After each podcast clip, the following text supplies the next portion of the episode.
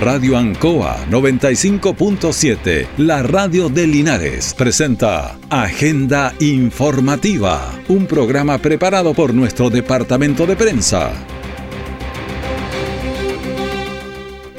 Muy buenos días, bienvenidos a Agenda Informativa de Radio Ancoa en este jueves 11 de agosto de 2022. De inmediato las informaciones de las últimas horas preparadas por nuestro departamento de prensa. Titulares para la presente edición. El Banco de Sangre del Hospital de Linares cumplió un año en su nueva casa. Colisión de taxi con moto eléctrica deja una persona lesionada. Plan de seguridad ciudadana contra la delincuencia aquí en Linares. El detalle de estas y otras informaciones ya viene. 45 años de historia, con esfuerzos humanos y tecnológicos para informar de verdad. Radio Ancoa 95.7, Avenida Rengo 959 Linares, www.radioancoa.cl.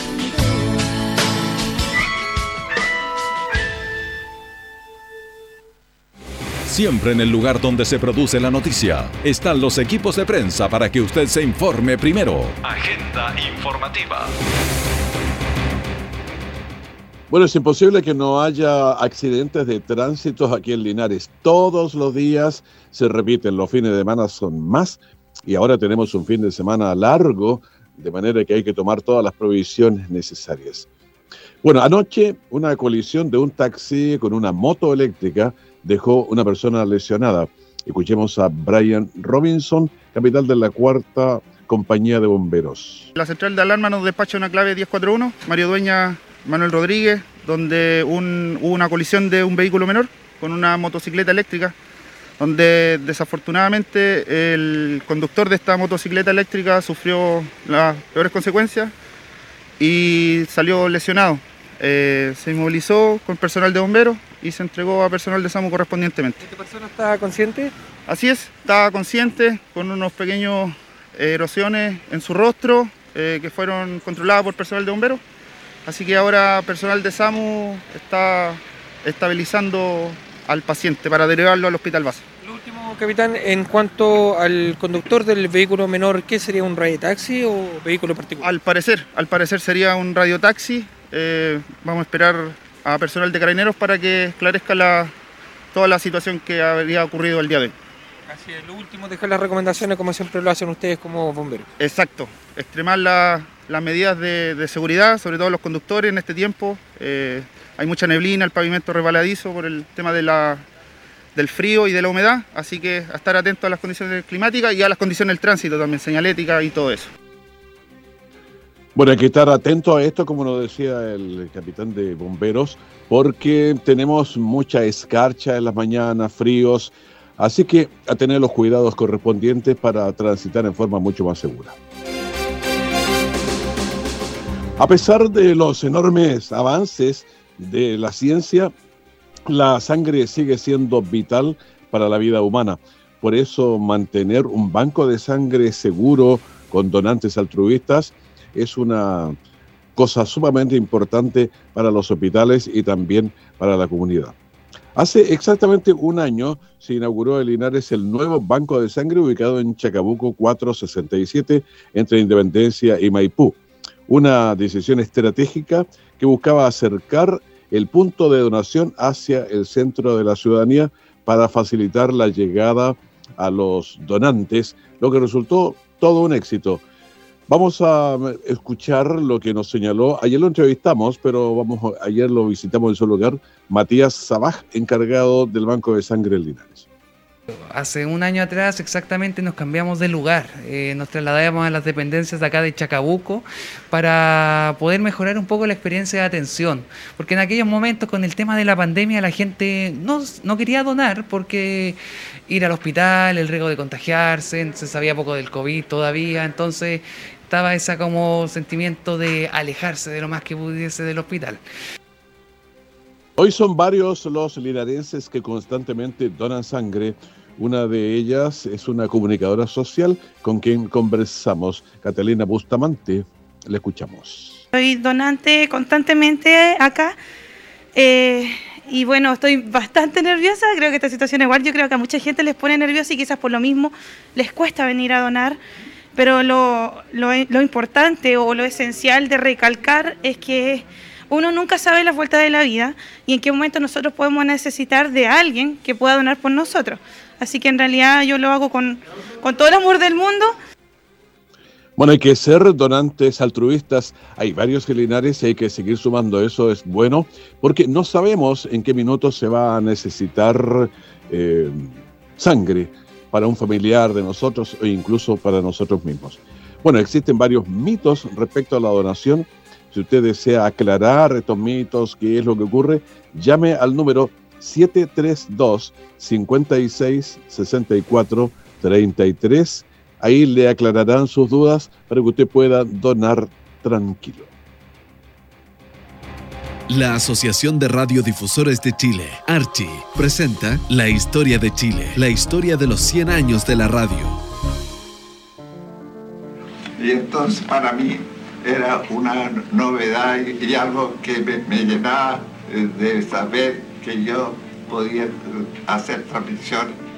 Para usar un micrófono no necesitas buena voz, necesitas magia. Hola, soy Pedro Carcuro y te voy a contar de la magia de Enrique Sacié. Enrique nació el 19 de julio de 1897 en Santiago si no fuese por su abuelo Lorenzo, un doctor y filántropo que dejó Francia por Chile, la historia de la radio en nuestro país quizás no sería como la conocemos. Enrique Sacié, con 27 años y titulado de ingeniero agrónomo, prefería experimentar con tecnología antes que ejercer su profesión. Así fue como él y junto al profesor de mecánica de la Universidad de Chile, Arturo Salazar, crearon la radio en Chile. Enrique Sacié nunca fue locutor, pese a que se le escuchó en distintos programas. Su trabajo era otro, era asegurar técnicamente la existencia de las distintas radios en la década del 20. Hay muchas mujeres y hombres que marcaron época en la radio, pero ninguno como Sacié, el agrónomo que dejó su profesión para dedicarse a la radiodifusión, inventándola y ejecutándola. El inventor de la radio en nuestro país murió en 1998 cuando tenía 100 años. Hoy la radio cumple un siglo y todo gracias al gran Enrique. Celebra con nosotros en archi.cl o en nuestras redes sociales arroba Somos Archi. Los 100 años de la radio son una presentación de la Asociación de Radiodifusores de Chile, Archi.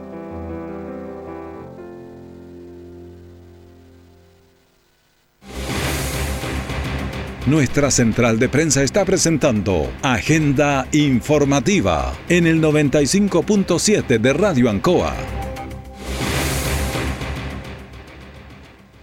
Sobre Linares hay 8 grados de temperatura, vamos a llegar a 17 grados. La humedad relativa del aire en este momento es de 55%. El viento sopla con 8 kilómetros por hora y la presión está en 1018 milibares sin precipitaciones, Linares, y seguimos avanzando en las informaciones. Hay cierto consenso de que la delincuencia está desatada en el país. Por esto, 60 alcaldes hicieron llegar una carta con 12 puntos a las principales autoridades del país. Nos referimos al presidente Gabriel Boric y también a Iskia Siches, que es la, la persona encargada de la seguridad en el país. Bueno, en Linares ya se trabaja en esa dirección. Así que vamos a escuchar a Mario Mesa, alcalde de Linares, sobre este tema. Aquí le hemos pedido entonces al presidente Boric, en esta carta, le hemos pedido que en primer lugar se haga cargo de la delincuencia, que enfrente la delincuencia, que se ponga del lado de las víctimas, que apoye a carabineros y que en definitiva aplique el Estado de Derecho. Y con coraje lo tiene que aplicar el Estado de Derecho. Y para eso, porque no solamente estamos pidiendo, hemos propuesto 12 medidas concretas. Bueno, 12 medidas que fueron presentadas hasta las principales autoridades del país. La carta propone entonces que estas 12 medidas para abordarlas como gobierno, pero ¿cuáles son algunas de esas medidas, por lo menos, que nos aclare el alcalde Mario Pérez? Entre otras, sancionar penalmente el ingreso al país, cuidar eh, realmente el estado de nuestras fronteras, modificar la ley de armas, porque, por ejemplo, entre otras cosas, hoy en Chile usted puede portar un arma de fogueo y lo que hacen los delincuentes es que alteran estas armas de fogueo y las utilizan como armas propiamente tal.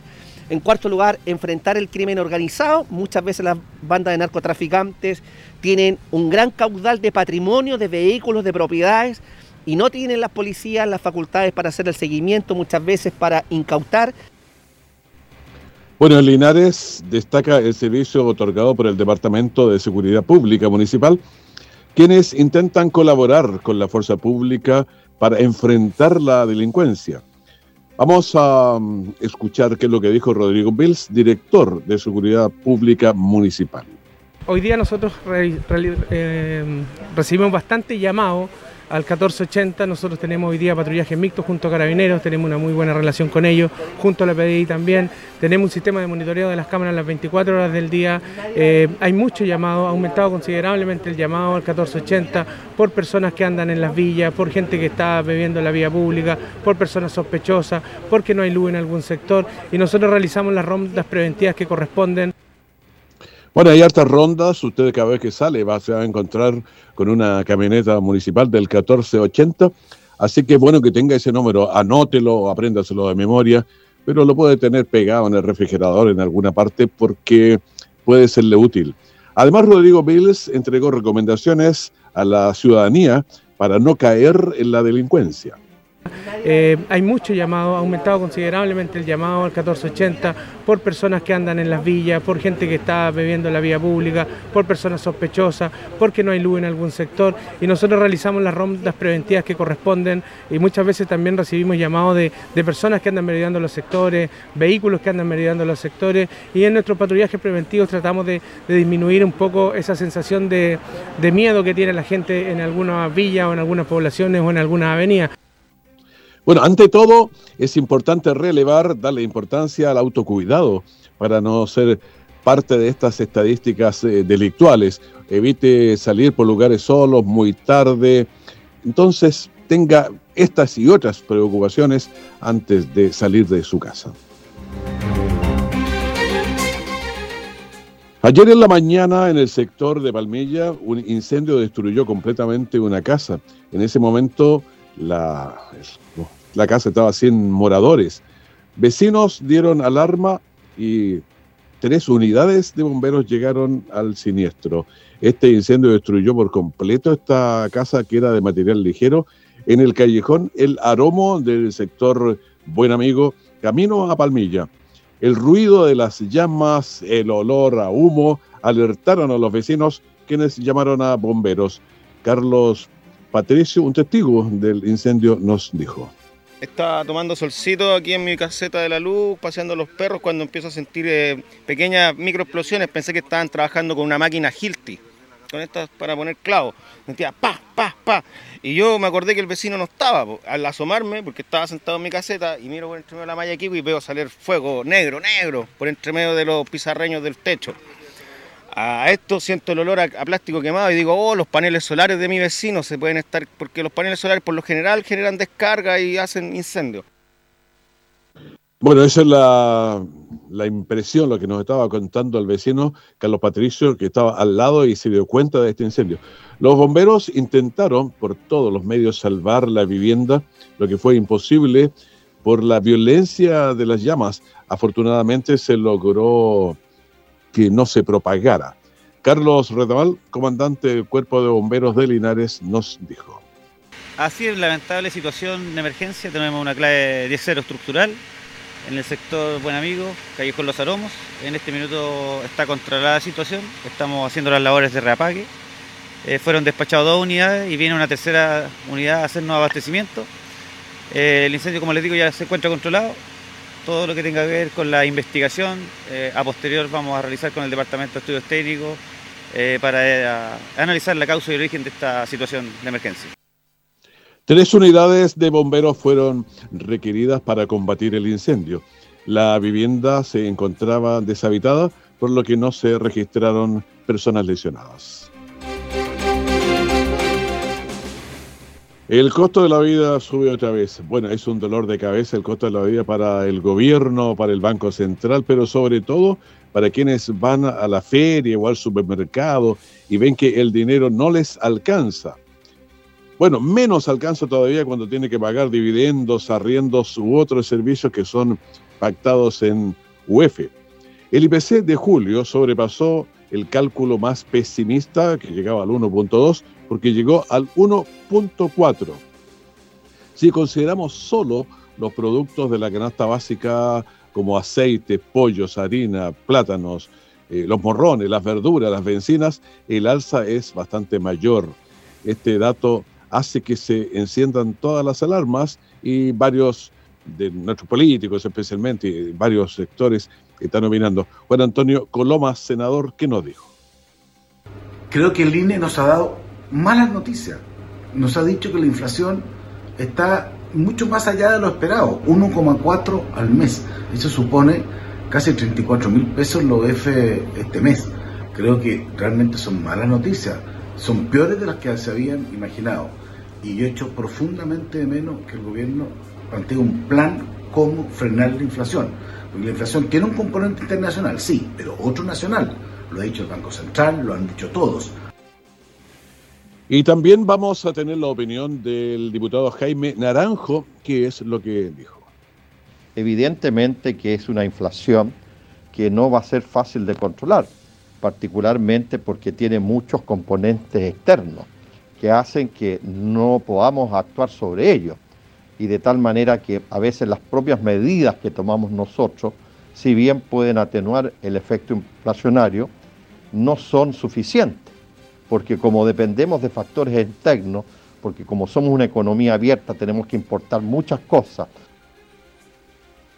Bueno, esa es la realidad, opiniones que sí son importantes porque hay que ir en ayuda, algún detalle está pasando, pero esta cifra hace 28 años que no la veía en nuestra economía, por lo que hay que actuar con firmeza y rapidez para mitigar los impactos, especialmente en los que tienen menos recursos.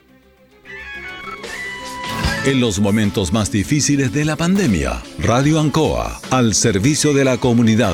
Muy buenas tardes, queridos auditores de Felizmente. Vamos con un nuevo e interesante capítulo acerca de la salud emocional. Está aprendiendo a emprender en Radio Ancoa, la 95.7, la radio de Linares. Cuenta conmigo, eh, un programa dirigido a la comunidad soy Rodrigo Godoy y aquí comienza En Sencillo, por favor. Radio Ancoa, con identidad social.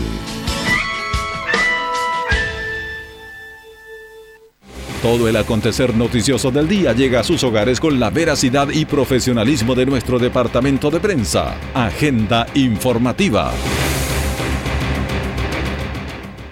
El diputado Gustavo Benavente señaló que le pidieron al gobierno que los bomberos que cumplan 50 años de servicio reciban una pensión de gracia. Escuchemos las declaraciones del diputado por nuestra zona, Gustavo Benavente. Ayer le solicitamos al gobierno que le conceda una pensión de gracia a aquellos bomberos que cumplan 50 años de servicio. La Cámara de Diputados aprobó tal petición. Por lo tanto, esperamos que el gobierno recoja el guante y envíe rápidamente un proyecto de ley para hacer justicia con aquellos bomberos que llevan 50 años de servicio.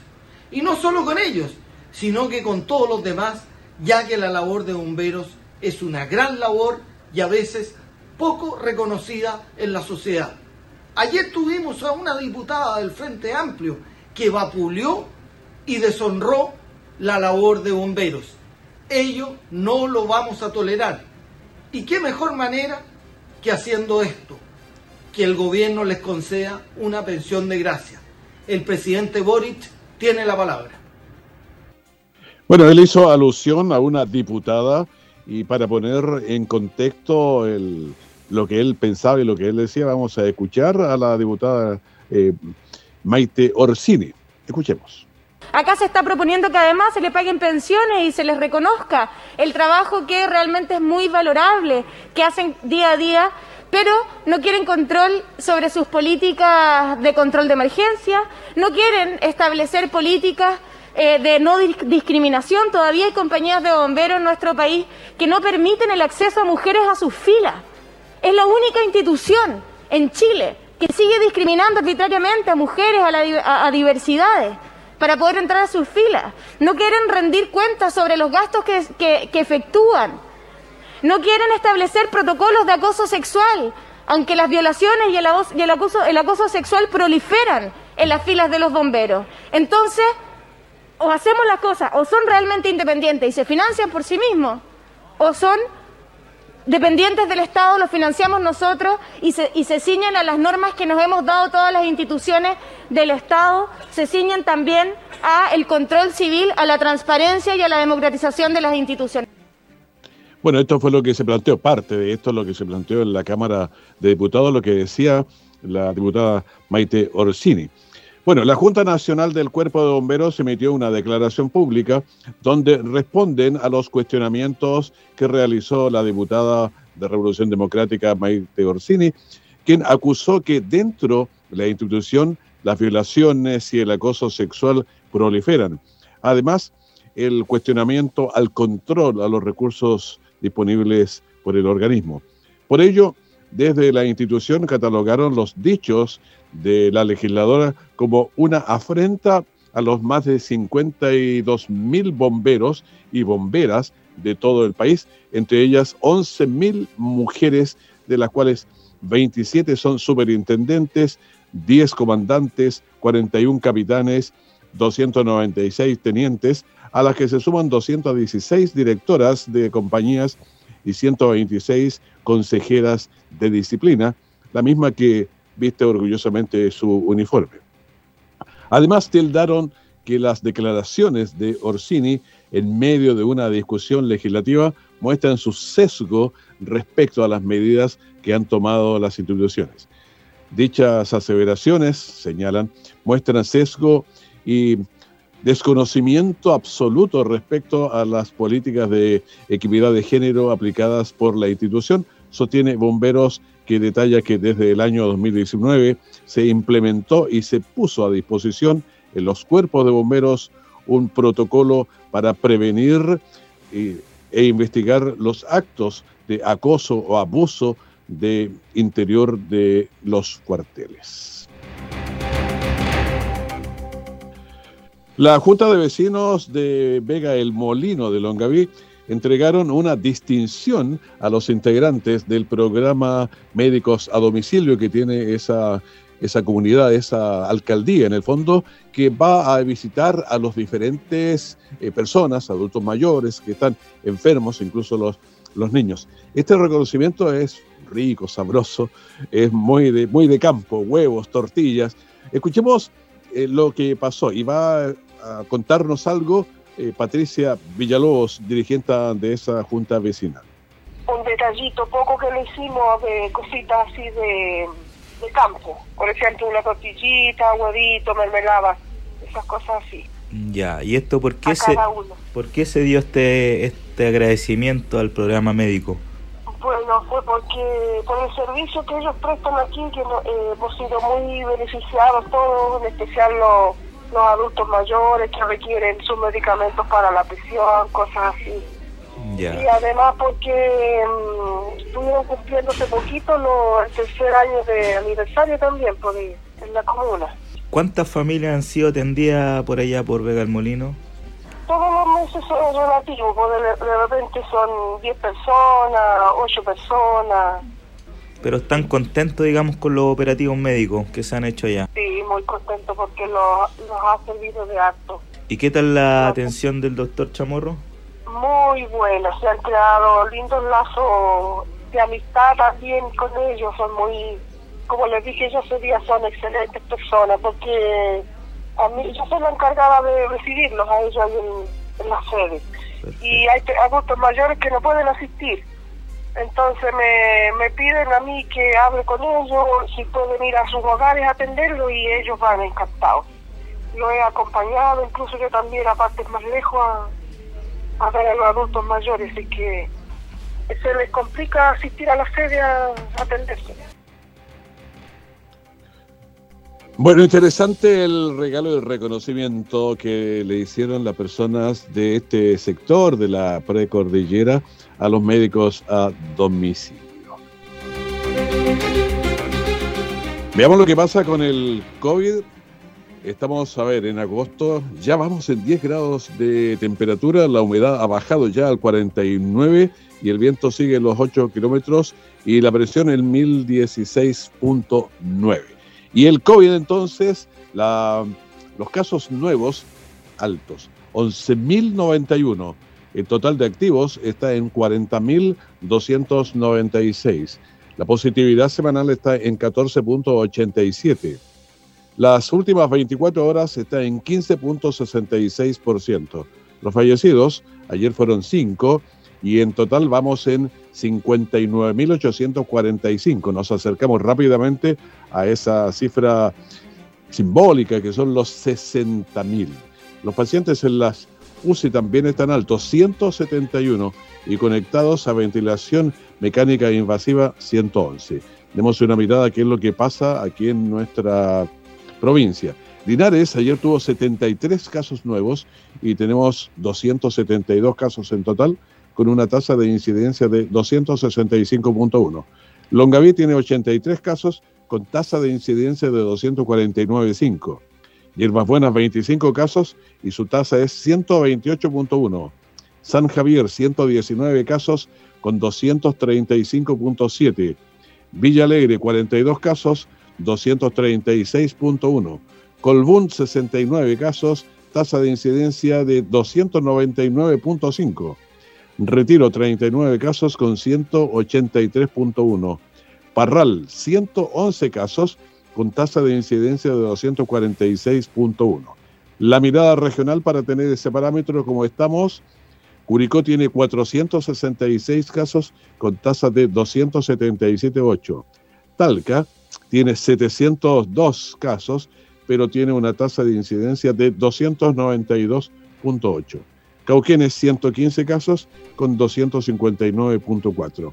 La región del Maule ayer registró 861 casos y tiene 3.048 casos activos y una tasa de incidencia de 264.3. Repito, la de Linares, que está prácticamente igual a la regional, tiene 265.1, que es su tasa de incidencia. Siendo las 9 de la mañana con 30 minutos, despedimos agenda informativa del primer bloque de la gran mañana de Ancoa. Manténganse con nosotros en sintonía. Tenemos música, comentarios, tenemos entrevistas de todo para ustedes en este día. Que estén muy bien, muchas gracias.